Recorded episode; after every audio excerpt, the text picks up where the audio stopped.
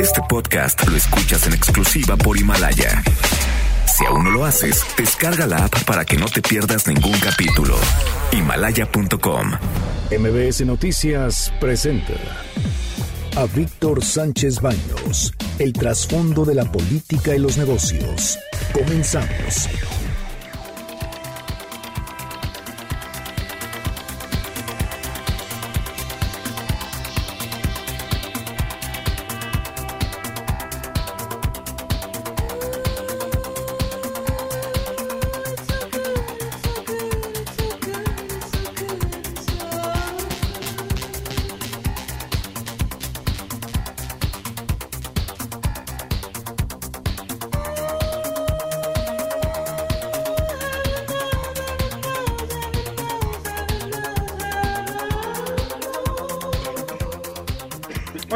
¿Cómo están? Muy, muy, muy buenas noches. Los saludo con mucho afecto. Soy Víctor Sánchez Baños desde la Ciudad de México a través de la frecuencia 102.5 de FM en MBS Radio MBS Noticias. Acompáñanos durante una hora para que juntos analicemos y discutamos la información de los asuntos de poder y dinero que leerás y escucharás mañana. Sintonízanos en vivo, en streaming, en mbsnoticias.com. Y están conmigo, Bernardo Sebastián, ¿cómo estás? Muy feliz de estar con ustedes y acompañarlos en esta terminar de faena. Sí, ¿verdad?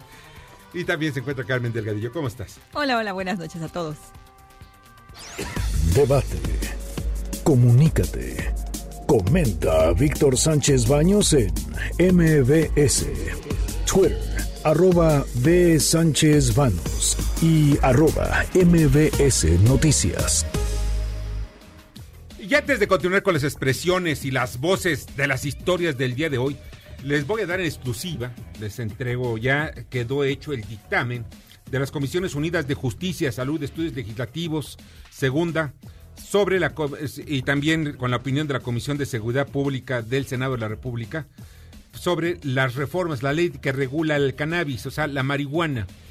Ya la leí parte, no parte, sino completamente toda la ley, todo lo que son sus considerandos, después de ver que la, que la marihuana se ha convertido en México como una droga, voy a comillar como popular, una droga que está materialmente al alcance de todo mundo, y establece esta ley, la se llama Ley para la Regulación del Cannabis, y tiene, es una ley federal, aplica en todo el país, y establece cómo se va a almacenar, aprovechar, comercializar, consumir, cosechar, cultivar, distribuir, empaquetar, etiquetar, exportar, incluso, eh, escuchen eso, exportar, fumar, importar, investigar, patrocinar, porque pueden patrocinarse también la marihuana, imaginen ustedes, ¿no?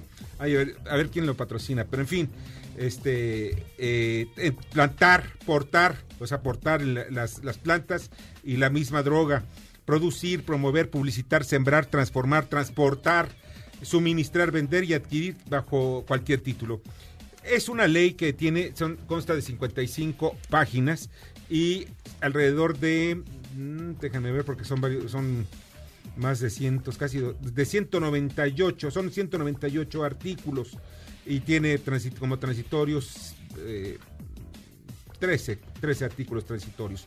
Miren ustedes, de lo que yo he podido ya ver, eh, por ejemplo, en el caso de consumir, se puede hacer uso de la cannabis psicoactivo o no psicoactivo y sus derivados. Se puede cultivar en una, dan una extensión de tierra o otros sustratos destinados para tal efecto, las plantas de la cannabis, las labores y cuidados necesarios, o sea, si ustedes están cuidando también, alguien está cuidando sus plantitas o sus hectáreas, pues ya no va a ser delito. Hoy, hasta hoy es delito, hasta este momento es delito. Sigue siendo delito hasta que no se apruebe esta, esta ley en el Senado de la República. También se tiene, establece reglas para vender la cannabis y sus derivados, en la cual pues una, una persona puede obtener desde las semillas, plantas, derivados, productos, a través de una, y obviamente a través de un eh, intercambio por dinero. La adquisición de cannabis o sus derivados eh, bajo cualquier título. El consumo problemático, porque también lo contempla la ley, digo, porque, la, miren, que quede muy claro, la cannabis, como dijo, nos dijo alguna ocasión un, funcionario de, la Secretaría de Salud en este mismo programa, no hay una dosis segura, que quede claro. Hay personas que pueden fumar toda su vida y no les pasa nada, fumar tabaco, marihuana, lo que sea, no les pasa nada, pero otras que sí tienen problemas y problemas mentales graves, gravísimos. Y por la marihuana que dicen que es así inofensiva, no lo es. Pero miren ustedes esto. El consumo problemático, el uso de la cannabis psicoactivo que provoque problemas a las personas en su salud biológica, psicológica, emocional o social, porque se ha descubierto y se tiene ya comprobado que la cannabis genera problemas incluso hasta emocionales mentales, depresivos, en fin, o sea, de funcionalidad también en la familia, la escuela, el trabajo, la comunidad donde, donde vive, en su economía, en fin, son multifactoriales. Otro de los aspectos son la promoción. Aquellas son en estas herramientas donde puedan, pues, eh, promoverlo. Incluso puedan haber eh, algunos momentos en que puedan testar, o sea, que puedan probarla. Si alguien quiere, pues, eh, tiene que hacerlo. Requisitos. Uno de los requisitos más importantes, única y exclusivamente a mayores de edad. Igual que el alcohol. Nada más a mayores de edad, aunque el alcohol hoy pues vemos a niños de 12 años que están comprando desde cervezas, están comprando tequilas o hasta, hasta licores que Dios sabe de qué están hechos y muchos de ellos pueden quedar hasta ciegos por, tomar esas porquerías. Pero pues ahí está también, este, pueden, pueden, eh, son mayores de 18 años. No establece, y esto ya después de recorrer toda la ley, no establece medidas, o sea, penas contra aquellos que, aquellas sabandijas que quieran meter en el negocio a niños. O sea, tanto para la distribución, para el consumo, para todo lo que tenga que ver en, este asunto de las drogas. Y dice, las medidas que el Estado adopte en la regulación de la cannabis, del cannabis, perdón, y sus derivados deberán siempre pugnar por la protección de grupos vulnerables, entre estos los niños, niñas, niños, niños, adolescentes y adolescentas. No, pues digo, mujeres, la comunidad lésbico, gay, la, LGBTTI más. Bueno, ahí está también personas de la tercera edad, personas con discapacidad, comunidades marginadas, o que por sus condiciones y características de vulnerabilidad deban tener atención prioritaria. Y hay más todavía, imagino ustedes. Contribuir a la disminución de la corrupción y la violencia. Con esto y dicen ya, se acabó la corrupción y la violencia. ¡Ah! ¡Bravo, bravo, bravo! Ya se acabó no estamos, estamos metiéndonos sin una estructura. Estamos, la ley, pues parece ser que está muy bien hecha, tengo que reconocerlo, está bien armada, pero pues hay, hay unos factores que, cuidado, cuidado, ¿por qué? Porque podemos convertir en un acto lúdico la marihuana y que sea completamente fácil para cualquiera, o sea, para cualquier niño. Ya si eres adulto, ya tienes más de 20, 20 tantos años, pues ya sabes a lo que le estás tirando. Bueno, las disposiciones generales que establece esta ley en el artículo 13 queda permitido a personas mayores de edad fumar cannabis siempre que concurran en las siguientes condiciones. Puede fumar mota, nada más bajo la siguiente condición. Que no se encuentre presente alguna persona menor de edad o cualquier otra imposibilitada para manifestar o expresarse su consentimiento o el que no esté eh, informado. Y que, se encuentre, que no se encuentre presente alguna persona mayor de edad que no haya otorgado su consentimiento para ello. O sea, si yo de pronto soy mayor de edad, tengo un niño a un lado, ese niño, yo soy su tutor, y digo, ¿sabe qué? Fumen mota y mi hijo yo acepto que esté fumando mota, entonces no hay problema. No, no, no. ahí sí les falla mucho. El legislador le falló. Queda permitida la venta de cannabis y sus derivados y de uso para su uso tanto de lúdico, o sea, para, para divertirse, para uso médico y también para uso de investigación y así como para otros usos. ¿Está bien? Bueno, en fin. Las personas mayores de 18 años o cualquier otra imposibilitada para manifestar, expresarse su consentimiento, no tendrá acceso a la cannabis para uso recreativo o lúdico. Las emergencias médicas, miren, artículo 16, las emergencias médicas relacionadas con el consumo de cannabis psicoactivo deberán ser atendidas por cualquier institución o profesional de las áreas de salud que sean requeridos sin discriminación ni criminalización. Las autoridades sanitarias establecerán los mecanismos. Bueno, ok, ya se sabe que el exceso también en esta droga puede provocar daños, daños a la salud severo. Y así podemos irnos, por ejemplo, de cualquier producto del cannabis psicoactivo que exceda el porcentaje de los niveles THC o CBD, o la combinación de ambos, autorizado por el instituto, queda prohibido comercializarse. O sea, si alguien dice que sea 100% el, los niveles, de, el porcentaje que tenga un producto de TBC o de CBD o de la combinación de ambos, está prohibido. en fin, hay muchos artículos, de verdad, muchísimos. Vamos a estar, eh, eh, yo les voy a informar después, poco a poco, qué es lo que lleva esto. El empaque, por ejemplo, en el asunto del empaque etiquetado, son muchos considerantes. En el artículo 26 dice, empaque no deberá contener logotipos que provocan el consumo de la cannabis psicoactivo y sus derivados. ¿No? pues no es necesario, lleven ustedes el tabaco, lo sigue la gente tomando, a pesar de que ven que ahí están ya hechos porquerías, nacen niños con, con, deficiencias, nacen niños con enfermedades, porque las madres fuman o porque ya tienen los pulmones hechos trizas. No, ya están hechos una porquería, ya son oscuros completamente. No frenan el consumo del cigarro. El empaque será hermético, resellable y a prueba de niños, niñas y adolescentes y adolescentes. ¿no?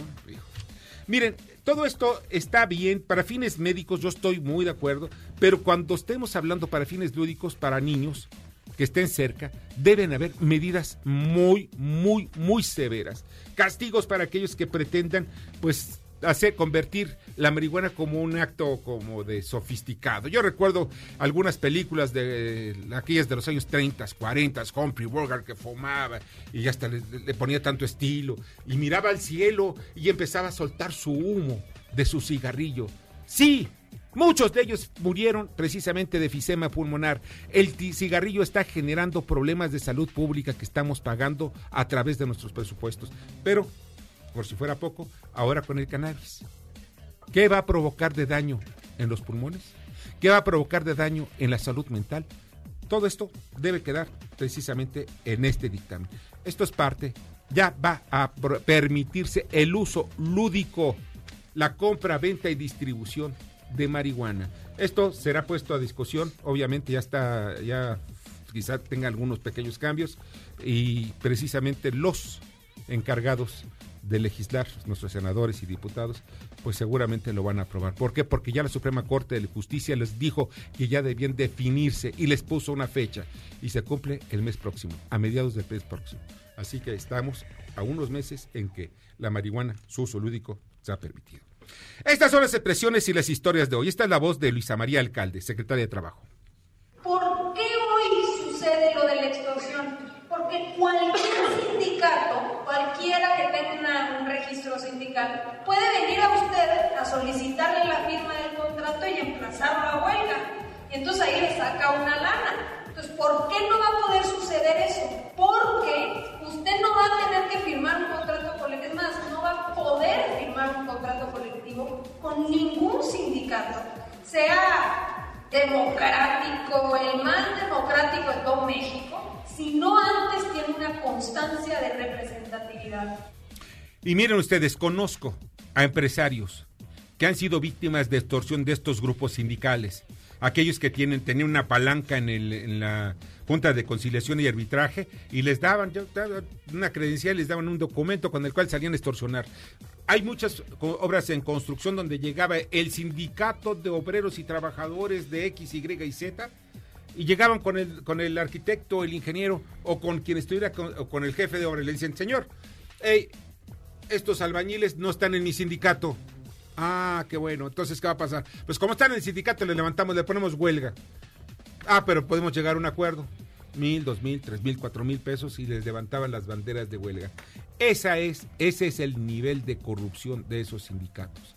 Qué bueno, la verdad yo, yo aplaudo este tipo de medidas en contra de estas sabandijas que lo único que hacen son extorsionar, son vulgares extorsionadores y deben estar en la cárcel, no ser líderes sindicales. Y pues es una pena, pero la cifra, la cifra de gente que ha sufrido este tipo de extorsiones es extraordinaria. Esta es la voz del coordinador jurídico de la Presidencia de la República, Julio Scherer Ibarra, al presentar los pormenores del paquete de leyes penales que presentará el Ejecutivo a finales de este mes. Todas estas iniciativas pretenden formar un nuevo paradigma que nos lleven a consolidar un nuevo modelo de seguridad y justicia que sustituya al actual que ha fracasado y que nos ha llevado a un récord nada envidiable de casi 99% de impunidad en México. 99% de impunidad, cierto. O sea, es, una apuesta casi ganada por la delincuencia. Asaltas y no te van a meter a la cárcel. Y si te meten, te sueltan. Pues caray, ese es el número. Por eso es importante lo que está haciendo en ese sentido este tipo de reformas. Pero también hay que cuidar muchísimo hasta cuáles son sus alcances. No vamos a, vamos a, permitir que en aras de, ir contra los delincuentes organizados, porque ahora ya la la moda son los delincuentes organizados, pues tengan que intervenir teléfonos indiscriminadamente o tengamos que sufrir como mexicanos una serie de, de, vejaciones por parte del gobierno. Miren, la presentación del proyecto de iniciativas del Ejecutivo Federal, que enviará el primero de febrero, se destacó que se busca el fortalecimiento del sistema judicial mexicano, de justicia mexicano la ley de justicia cívica que va a establecerse también, que pretende la prevención de la delincuencia desde su inicio, protegiendo la, convivencia ciudadana. Bueno, se prioriza la reparación inmediata del daño con la obligación del Estado de repararlos en los casos de personas más vulnerables. O sea, hay que repararlo. Mientras si eres vulnerable, es más rápido. Y si no lo eres, ay, aguántate. Bueno, ¿por qué? O sea, es uno de los aspectos donde ya chole con eso de que los vulnerables o no vulnerables, somos todos mexicanos. Si alguno sufre la violación de sus derechos, si alguno sufre la afectación de su patrimonio, que sea protegido. Se prioriza la reparación del daño, pues está muy bien, pero pues, el asunto es que sea rápido, muy rápido, se, repare el daño de inmediato. Se promoverá el trabajo comunitario para fortalecer las redes sociales y los valores cívicos.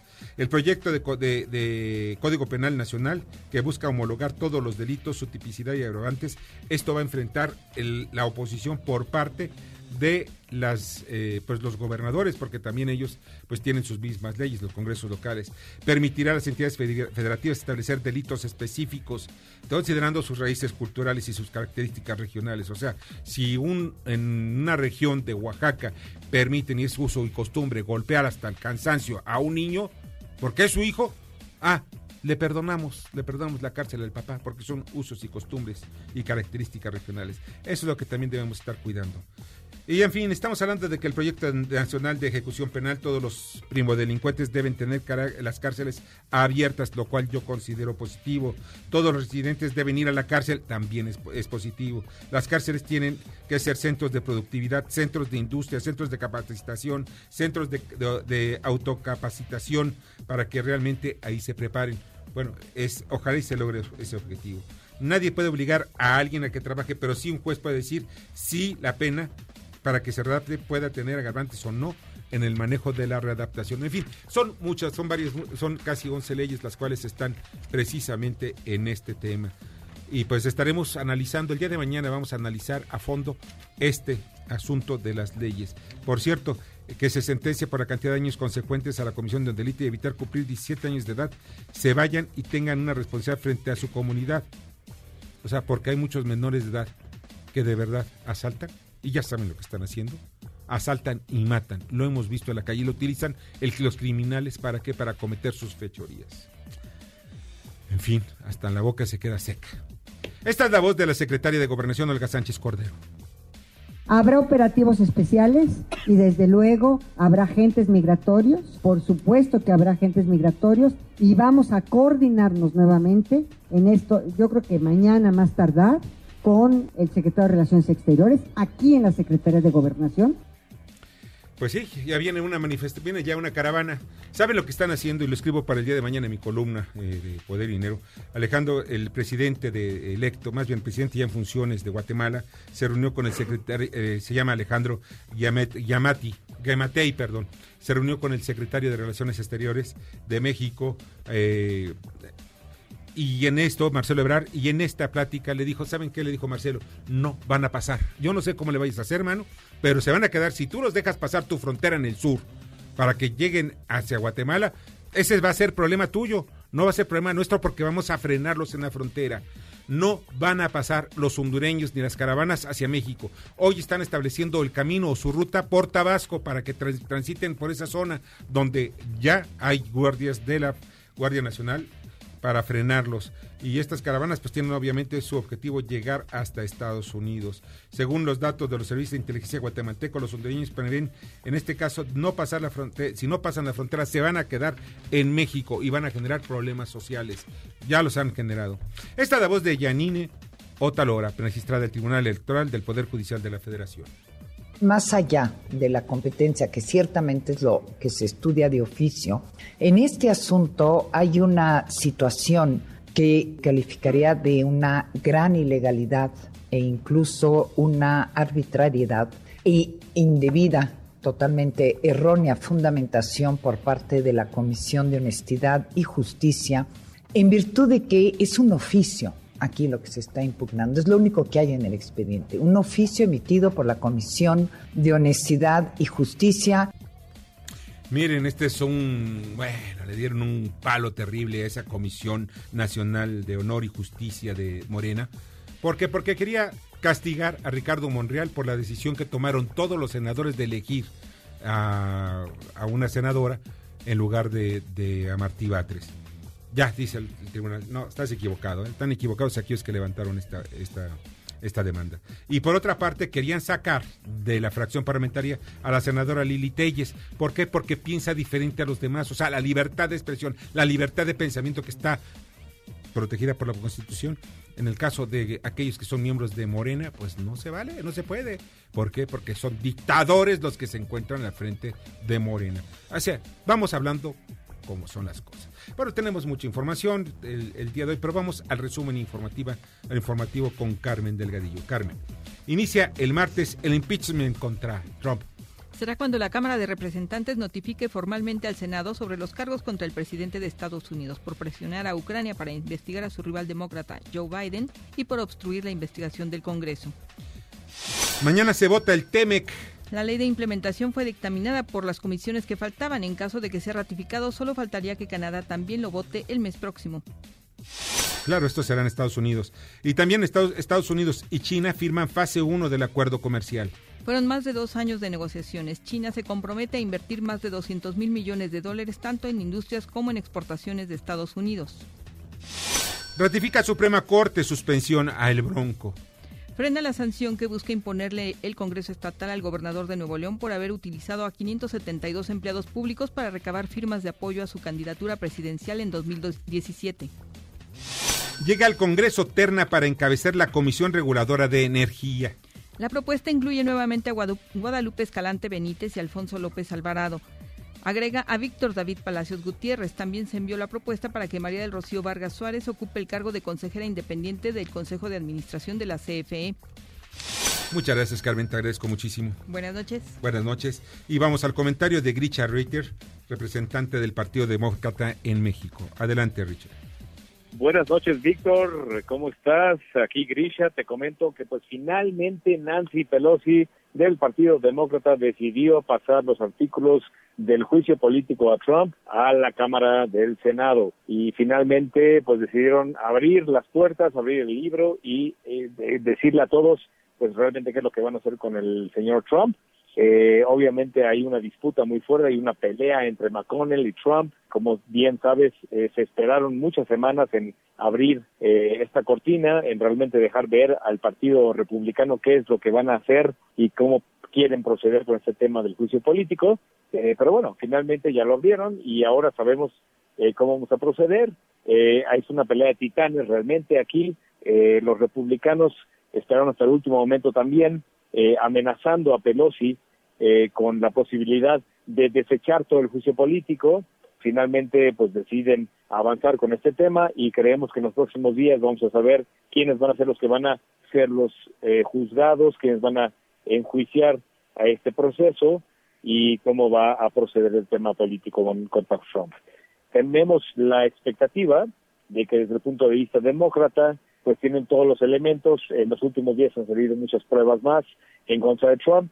Seguimos en la firme convicción de que por más que tengan pruebas, pues los republicanos están convencidos de que van a poder desechar este juicio y que a fin de cuentas el resultado va a ser que va a salir bien liberado de esto, pero pues como partido político los demócratas no tienen más opción que seguir con esto adelante y van a hacer todo lo posible para eh, tener un resultado para las próximas elecciones en donde esperamos que los americanos se den cuenta de todo lo que ha hecho mal el presidente en cuanto a involucrar a estados extranjeros, a los ucranianos, a los rusos, eh, queriendo involucrarse en el proceso político americano y tener una, un resultado y un involucramiento y de alguna forma una, una reacción eh, eh, en cuanto a, la elección de este 2020 que es tan importante, pero a fin de cuentas, pues los republicanos tienen que hacer lo que tienen que hacer ellos, que es defender a su presidente, y los demócratas van a hacer todo lo que pueden hacer para demostrar todo lo que ha hecho mal este presidente y por fin han dado el paso que tanto, tanto hemos estado esperando, ¿no? Entonces aquí estamos pendientes y la semana que entra les un resultado de cuáles son los pasos siguientes en este proceso. Escuchas a Víctor Sánchez Baños. Vamos a una pausa y continuamos. Este podcast lo escuchas en exclusiva por Himalaya. Víctor Sánchez Baños en MBS Noticias. Continuamos. Ahora vamos con el dato útil. El Consejo Nacional para la Evaluación de la Política de Desarrollo Social Coneval y la Agencia de Cooperación Alemana desarrollaron la plataforma Datamoon que permite comparar el desempeño de los gobiernos municipales de México. Debate. Comunícate. Da tus opiniones a Víctor Sánchez Baños en MBS. Teléfono en cabina 5566 1025.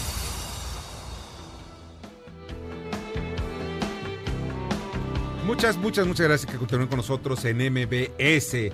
Y miren, es uno de los temas que han estado precisamente en la boca de muchos mexicanos, porque, y lo he comentado yo en este espacio, yo tengo un sentimiento encontrado con el asunto de las bolsas de plástico. Por una parte, yo digo, hay una gran hipocresía en el manejo político que se le está dando a las bolsas de plástico. Y por otra parte, sí, yo veo muchas bolsas de plástico en los tiraderos de basura. Este es un problema que lo he escrito en mi columna también. Es un asunto de educación. Es un asunto de educación y es un asunto que los mexicanos debemos verlo no nada más como, como lo hacen los políticos. Ah, vamos a cortarle la cabeza y se acabó. Miren, está con nosotros y le agradezco muchísimo Meni Zambra, Samra Cohen, quien es el presidente de la Invoplast, Bolseros Responsables. Muchas gracias por la invitación. Buenas noches.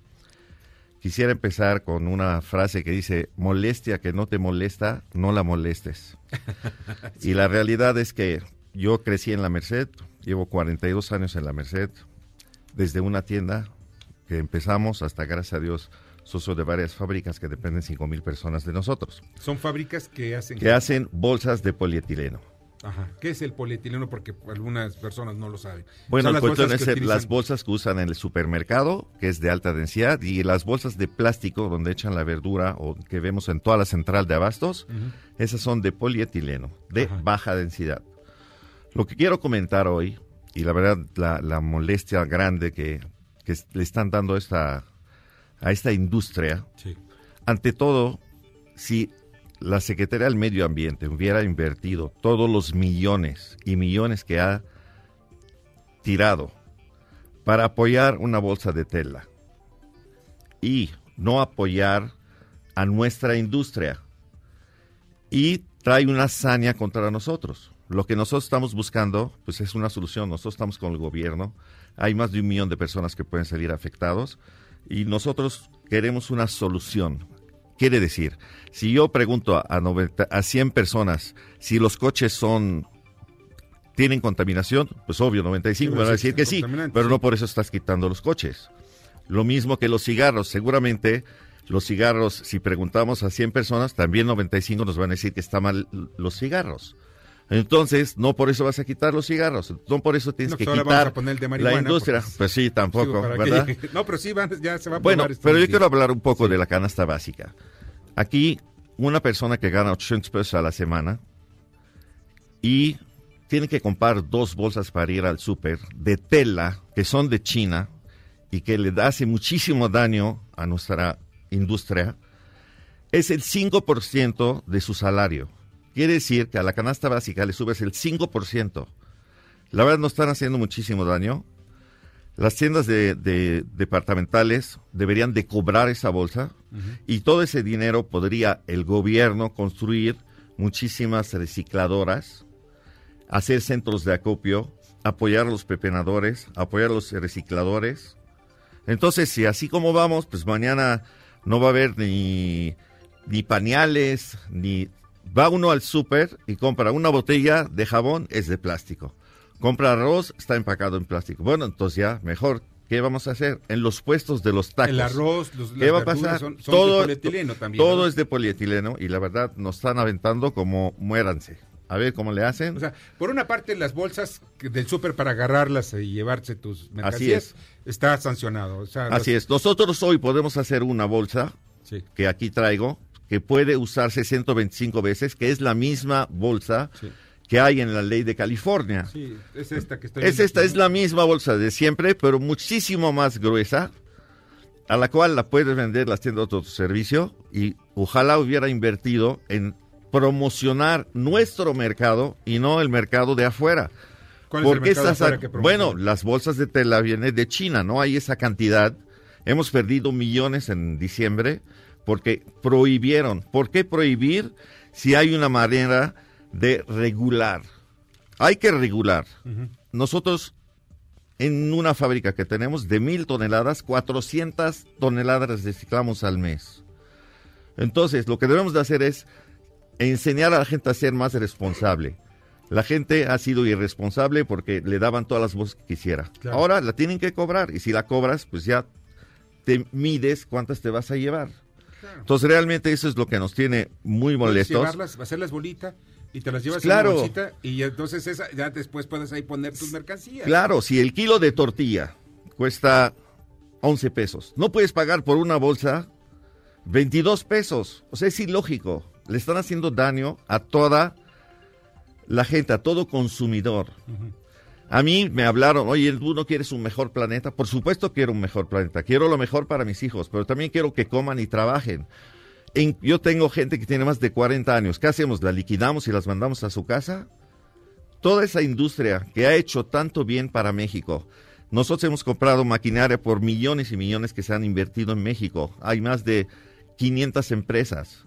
¿Cómo podemos entender que vengan en contra de nosotros que promovemos? Se supone que tenemos que ver el, empleo, ¿no? Y esto, esa es la promesa del señor presidente, que vamos a tener más empleo. Y todo esto es contra el empleo, que va a desocupar a muchísima gente y que la gente, la verdad, está muy preocupada. Ahora, ¿cómo resarcir todo ese daño que nos han hecho? Sí estamos molestos. Hoy en la mañana hubo una manifestación de seis mil personas y, y la del medio ambiente solo dijo que había nueve personas que entraron a aclarar qué pasó. O sea, no entiendo por qué esta hazaña o esta, este coraje en contra de nosotros. La bolsa es práctica. Se recicla 100 veces. Se puede reciclar. Solo es educar, pero no eduques en, en contra de nosotros. La verdad estamos muy molestos. Sabemos que se puede hacer mucho. Ojalá recapaciten. Ojalá sepan que somos socios para un México mejor, para un futuro de nuestros hijos y no ataquen tan duro. No somos este enemigo, porque ya parece que si compras una bolsa es que vas a matar a alguien. Pues no, no es por ahí. O sea, perdón. Tenemos la solución, acerquémonos a las autoridades que se acerquen a nosotros y vamos a llegar a un acuerdo. Mientras el daño ya está hecho. Sí, las multas contra las empresas, las, eh, las tiendas, son brutales. O sea, es ilógico de 40 mil a 170 mil. ¿Qué culpa tengo yo que tener una tienda hace 40 años que vendo? Me dijeron, si la bolsa ya la hicimos reciclable. Pidieron compostable, la hicimos compostable, pero ah, en México no se composta. Bueno, entonces, ¿qué quieren? O sea, la verdad, ¿por qué ese coraje o esas ganas de romper una industria de muchos años y de O sea, millones de personas? bolsas- estas bolsas que me la que estás mostrando aquí, esta que se puede, que dice que es reutilizable, igual que otra que en Estados Unidos, de una marca, la marca Target, Target es una, ca- una cadena de tiendas comerciales en Estados Unidos, dice que puede ser reutilizable esta, esta bolsa 125 veces. Así Está es. hecho con polipropileno, en fin. O sea, tenemos la, tenemos la solución, lo único que queremos es que nos apoyen ¿es y que gasten en apoyar a la industria, no en ir en contra. Pregunto, ¿es compostable esto? Esto es reciclable. Reciclable. Puede ser Compostable que-. El Sí. problema de la compostabilidad es que no existe en México.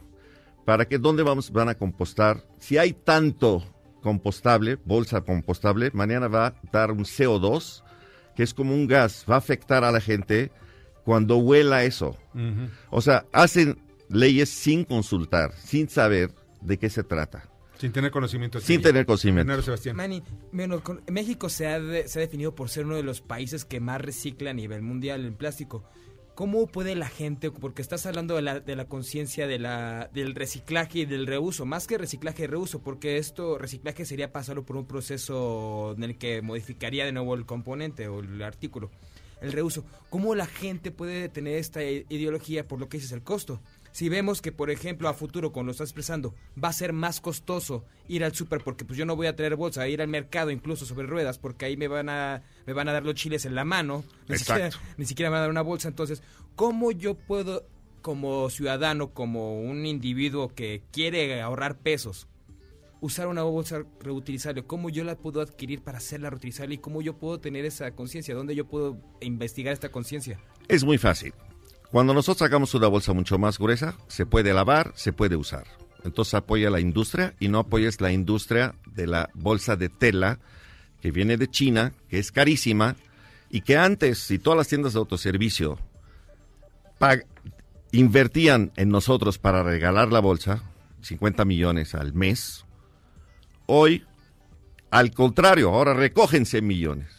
¿Por qué? Pues porque ahora vale 22 pesos. Entonces, la verdad, eso sí ha afectado muchísimo a todos los industriales. Y lo que queremos es llegar a un acuerdo donde no nos ataquen tanto, nos dejen trabajar, hacer que todo sea reciclable, que haya muchísimos centros de acopio para que el pepenador cuando vea una bolsa gruesa la pueda recoger y no una bolsa muy delgada que ni le interesa. Entonces, cuando pongamos un precio de garantía al pepenador para que le vaya bien, como en Europa le pagan más por lo reciclado que por lo natural, por el trabajo que cuesta, entonces ahí sí nos vamos a entender y una buena línea. Yo lo que han pido... escuchado las autoridades esto que me están diciendo porque para mí es muy importante. las autoridades ya han hablado con ustedes para que haya centros de reciclaje, centros de acopio de estas bolsas y puedan reciclarse? Han sido categóricos, no han querido ni escucharnos. Ellos solo saben que el planeta Tierra, Greenpeace, que no invierte en empleados, que no mete maquinaria, que no invierte 40 años de su vida para crecer y solo por dinero política está aventándonos a todos para regresar 100 años atrás. Esto es increíble, y eso tiene que cambiar antes de que haya una epidemia en todo el país, por toda la basura, que no va a haber bolsas para empacar y lo que nos espera, ojalá seamos conscientes de lo que estamos haciendo, porque el día de mañana nos vamos a arrepentir de todo el ataque que nos están haciendo. Pues Benny, te agradezco mucho que hayas estado con nosotros. Yo estoy de acuerdo en este sentido. No hagamos esto por modas.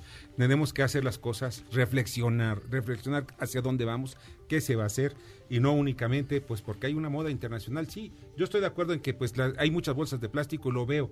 Hay muchas bolsas de plástico en la basura. Nada más lo que yo no yo considero que no es correcto es de que no se ofrezca también.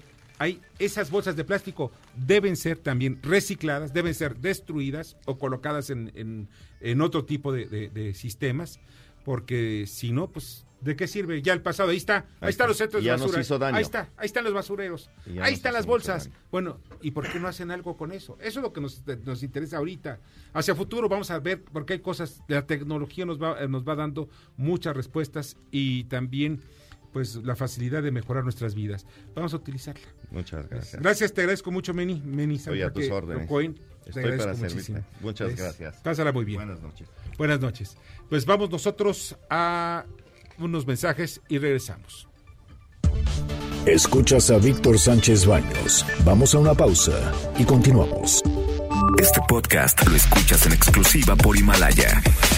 Víctor Sánchez Baños en MBS Noticias. Continuamos.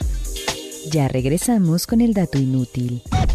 Datamun mide 63 indicadores relacionados con servicios públicos, derechos sociales, finanzas municipales, género y migración. La información es proporcionada por el Coneval y el INEGI. Facebook, Instagram y LinkedIn. Víctor Sánchez Baños. Tu voz se escucha en la radio.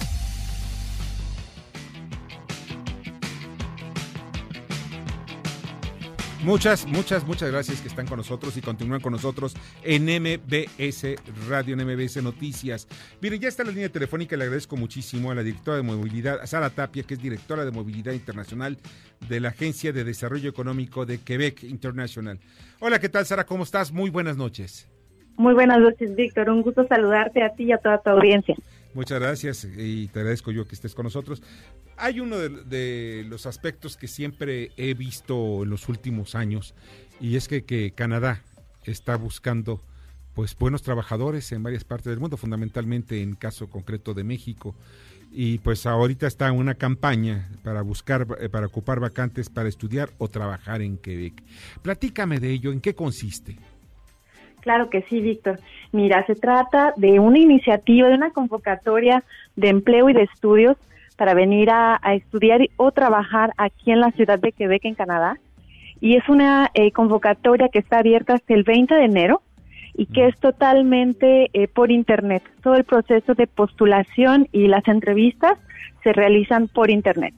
¿En qué página se puede buscar esta información o dónde se pueden postular? Sí, la convocatoria se puede consultar en la página de quebecenlacabeza.com.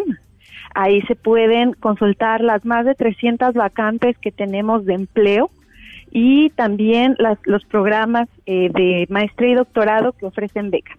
Ahora, ¿cuáles son, qué es lo que demanda en estos momentos y que, vamos, la gente que nos esté escuchando, las personas que nos escuchan, pues puedan decir, oye, pues yo soy enfermera, yo soy este un, especial técnico especializado, en fin, ¿cuáles son las necesidades que tienen en estos momentos más relevantes en Quebec? Bueno, pues eh, cabe mencionar que aquí en Quebec hay una gran demanda en todos los sectores. Eh, y para esta convocatoria eh, tenemos vacantes en el área de tecnologías de la información para, por ejemplo, programadores o desarrolladores de software, también en el área de la salud para enfermeros, enfermeras y también para los cuidadores de mm, de personas mayores, por ejemplo, encargados de cuidados para la salud, y también en el área de la manufactura, del sector industrial, por ejemplo, con vacantes para soldadores eh, y operadores de máquina, control numérico, por ejemplo. Oye, en todo esto, y quiero irme un poquito más eh, a fondo, nos estás hablando precisamente, estamos marcándote hasta Quebec, en Quebec, Canadá. ¿Necesitan hablar francés? Es una excelente pregunta. Eh, el francés es el idioma eh, oficial de aquí de la, de la ciudad y de la provincia de Quebec. Entonces, eh, efectivamente, es un idioma que se necesita dominar para poder trabajar, vivir e integrarse aquí a la sociedad. Para la convocatoria, que además es totalmente gratuita, cabe mencionarlo, la, para esta convocatoria el nivel requerido de francés va a variar según la naturaleza del puesto. Entonces, para el área de la manufactura, por ejemplo, se requiere un nivel eh, básico o incluso no es requerido que se hable francés, mientras que para el área de em, la salud, para la cual se requiere tratar con pacientes o eh, en la tecnología de la información, llevar un equipo o tener relación con clientes, ahí se necesita un nivel intermedio avanzado. Fíjate que estoy viendo, eh, pues sí, que se necesitan pues algunos técnicos, ¿no? Aquí programador analista web en Java, eh, que pueden ganar hasta 75 mil pesos, a 5 mil 208 dólares canadienses. Eh, desarrollador de Azure Data, Azure Data eh, Scientific están hasta 75 mil pesos en moneda mexicana. En tecnología de la información, administrador de red y administrador de sistemas, 78 mil. En fin, pues hay muy buenos salarios. Eh, todo esto eh, en la página de internet para que puedan ellos aplicarse, que quiera, que quiera y que piense irse. ¿Hasta qué fecha tiene para poder eh, enlistarse en, esta, en este proyecto? Se tiene hasta el 20 de enero, que es la, fecha límite. Cabe mencionar que eh, Quebec Internacional lanza varias convocatorias para México a lo largo del año. Entonces, esta cierra el 20 de enero a través de la página que ve que en la cabeza.com. Eh, cada una de las vacantes tiene su descriptivo en cuanto a las exigencias como a los salarios. Eh, cabe mencionar también que todas las condiciones de empleo que se ofrecen en el marco de nuestras convocatorias eh, son en, igualdad de condiciones con los trabajadores canadienses. Entonces se ofrecen condiciones muy competitivas y pues la ciudad de Quebec tiene más que salarios competitivos, ofrece una gran calidad de vida para los mexicanos que desean eh, tener una, un desafío profesional y ofrecer una mejor calidad de vida a sus familias. Bueno, oye, y Sara, y aquí en una llamada que nos da un radio escucha, Mauricio Romo, nos pregunta, ¿no hay riesgo para los jóvenes que les interesa ir a Quebec? ¿Qué tipo de garantías les dan?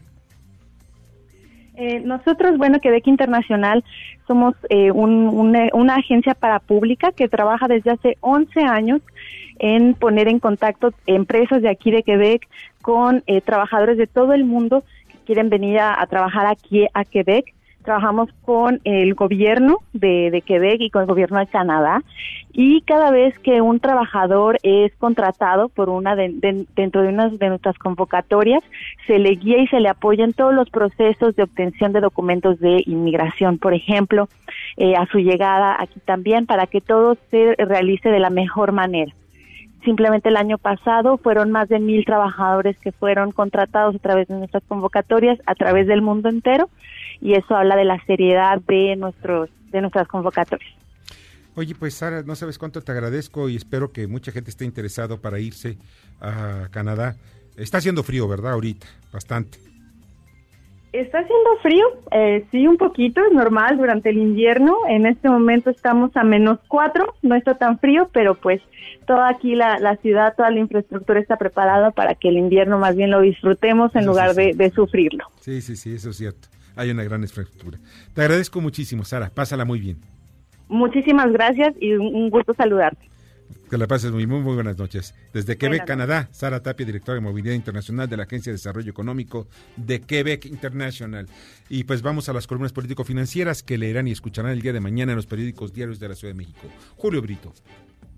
Con la aprobación por parte de los congresos de Estados Unidos y Canadá del llamado TEMEC, por sus siglas en español, Tratado de Libre Comercio México, Estados Unidos y Canadá, desaparecen las conjeturas y vendrá el riguroso juicio de la realidad para saber sobre los hechos, cómo se interpreta y fusionan el nuevo tratado y los puntos negociados. Estos y otros temas en mi columna Riesgos y Rendimientos que se publica en el periódico La Crónica de hoy. Muchas gracias Julio, pásala muy bien Artur Dam. Víctor, escuchas cómo están ustedes con el gusto de saludarlos. El día de mañana, en mi columna Pesos y Contrapesos en el diario La Razón, analizo el comportamiento más reciente del comercio exterior de México, que desafortunadamente, tanto por el lado de las importaciones como de las exportaciones, ya se ve afectado por lo que yo coloquialmente llamo el atorón.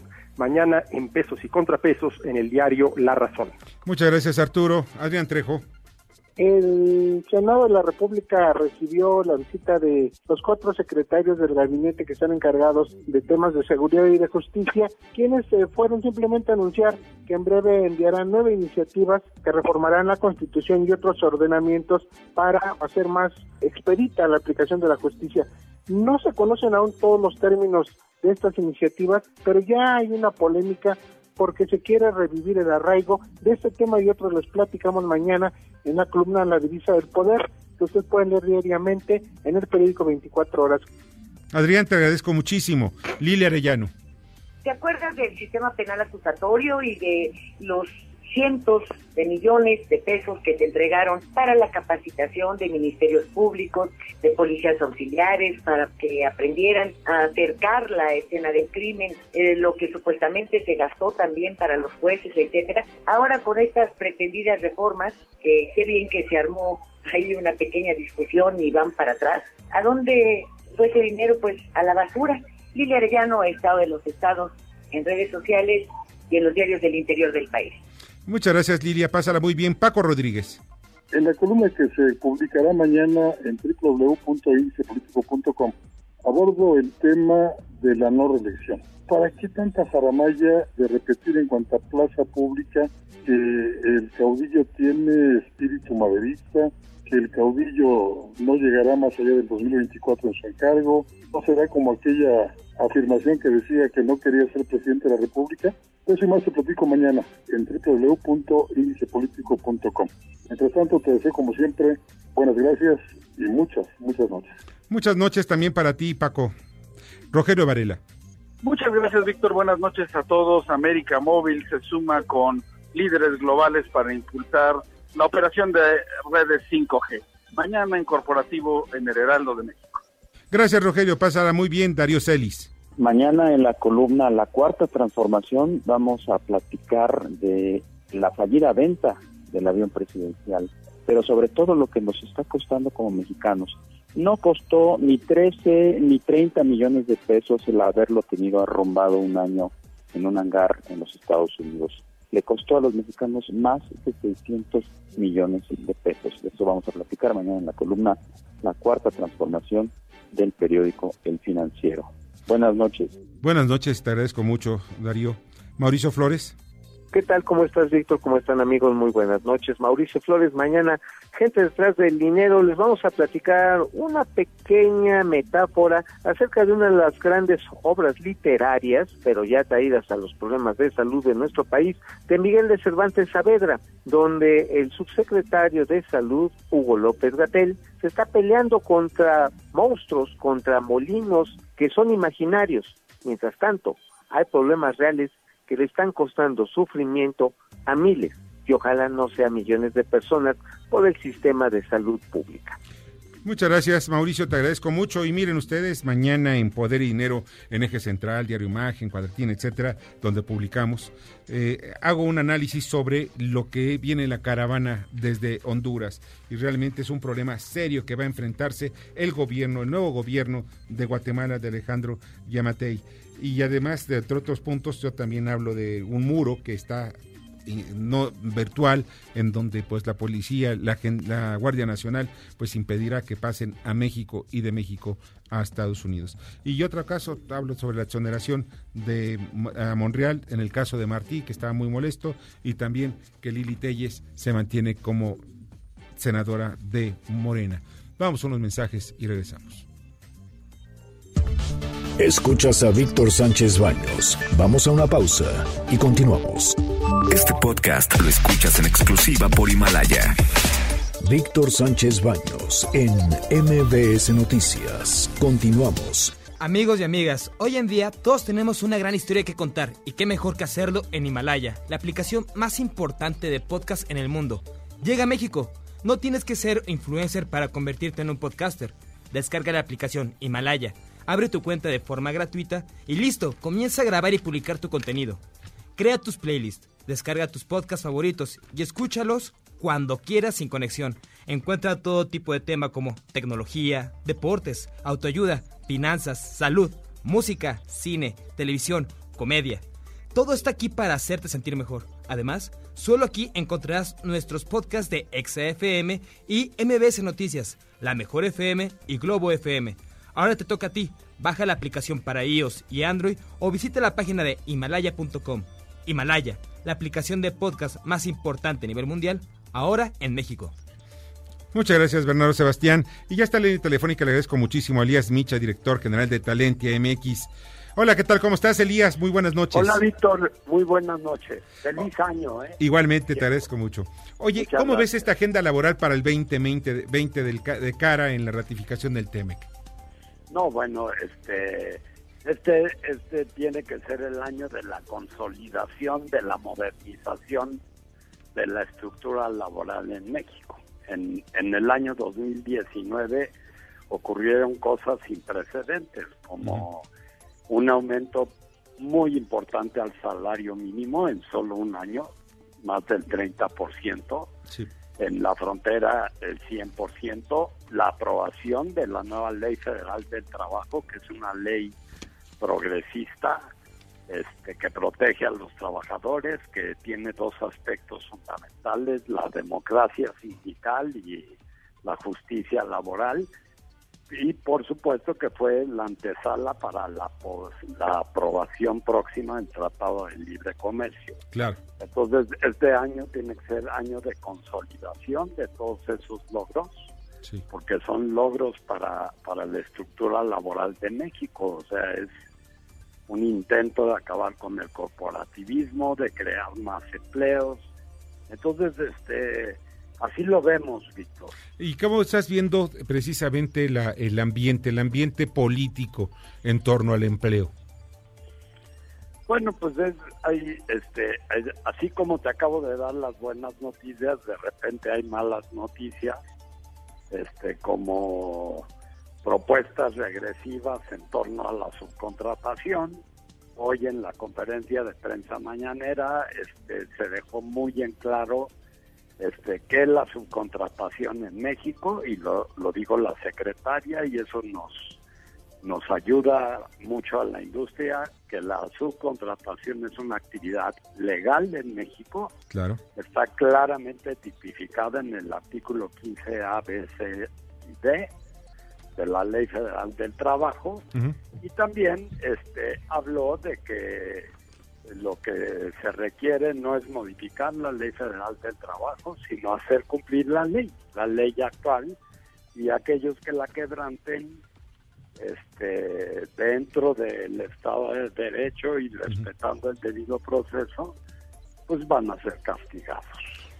Oye, Elías, pues te, agradezco, mucho que hayas estado con nosotros. A ver cuándo vienes aquí eh, un ratito en la noche y platicamos. Con, muchísimo gusto, Víctor, y te doy las gracias a ti y a tu auditorio. ¿eh? Muchas gracias. Pásala muy bien. Elías. Elías eh, Micha, quien es director general de Talentia MX. Sí, sí, es muy cierto lo que está diciendo. Hay que darle siempre la posibilidad de mejorar siempre los negocios. Joaquín Valente Chiapas de, de perdón, Joaquín Valente de Chiapas felicita el programa y le gustó mucho la entrevista de los plásticos y lo de Quebec. Muchas gracias. Y ya nos vamos. Les agradezco muchísimo que hayan estado con nosotros esta noche. Muchas gracias en la producción a Jorge Romero, en la información a Carmen Delgadillo, en la redacción Fernando Moxuma, en los controles Héctor Zavala, Bernardo Sebastián, te agradezco mucho. Buenas noches a todos y gracias por acompañarnos. Yo soy Víctor Sánchez Baños, deseo que pasen una noche como siempre extraordinaria. Las opiniones vertidas en este programa son única y exclusivamente de estricta responsabilidad de quien las expresa. MBS Noticias presentó a Víctor Sánchez Baños, el trasfondo de la política y los negocios. Este podcast lo escuchas en exclusiva por Himalaya. Si aún no lo haces, descarga la app para que no te pierdas ningún capítulo. Himalaya.com